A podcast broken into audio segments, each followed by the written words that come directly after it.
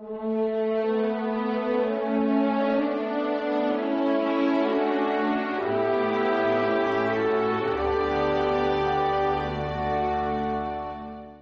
he venido al mundo como luz. Todos tenemos esa experiencia de la necesidad de la luz para funcionar. Cuando uno está en un cuarto oscuras, no sabe dónde ir, cuando se apagan las luces, cuando realmente bueno, es una noche cerrada, eh, imagínate que vas conduciendo de noche con el coche y, todo es inseguridad, todo es miedo, todo es duda, y efectivamente, sin luz, todos corremos el peligro grandísimo de caernos, tropezarnos o estamparnos.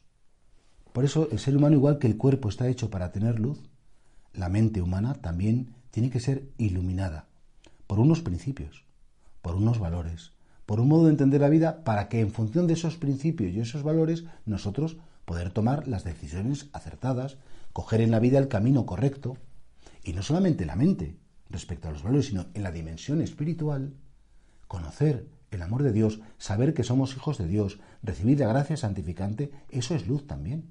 Eso Jesucristo puede decir, yo he venido al mundo como luz. Yo he venido al mundo para sumar, para enriqueceros, para que acertéis, para que no tropecéis siempre con la misma piedra, o por lo menos para que sepáis distinguir lo que os hace daño y os destruye de lo que os hace el bien y os construye y os edifica. ¿Cuánta gente, verdad, conocemos todos? Gente buenísima, ¿eh? que busca la felicidad, en salir, en viajar, en beber copas, en gastarse mucho dinero, en tener momentos de mucho placer, y se creen que eso es el colmo del ser humano, que, el ser humano más feliz es el que más gasta, es el que más disfruta y el que más cosas tiene. ¿Cuántas veces conocemos que esas personas luego están muy vacías? Que esas personas no son felices, que esas personas en el fondo, ¿de qué me sirve gastar? ¿De qué me sirve tener? ¿De qué me sirve que digan qué suerte tienes si a lo mejor me falta lo más esencial? que es ser querido por los míos, ser respetado, no ser un tirano, no andar siempre por ahí como juzgando, criticando, hiriendo. Porque una cosa es lo que se vive por fuera y eso puede ser más o menos placentero, y otra cosa es lo que se vive por dentro.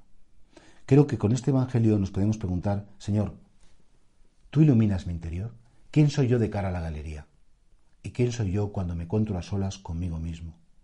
¿Cuáles son esos principios que me hacen tomar decisiones de perdonar, de no enfadarme, o de reírme, o de pasarlo por alto, o de ayudar, o de comprometerme? ¿Cuáles son esos principios y esos valores? Y preguntarme si están inspirados por ti.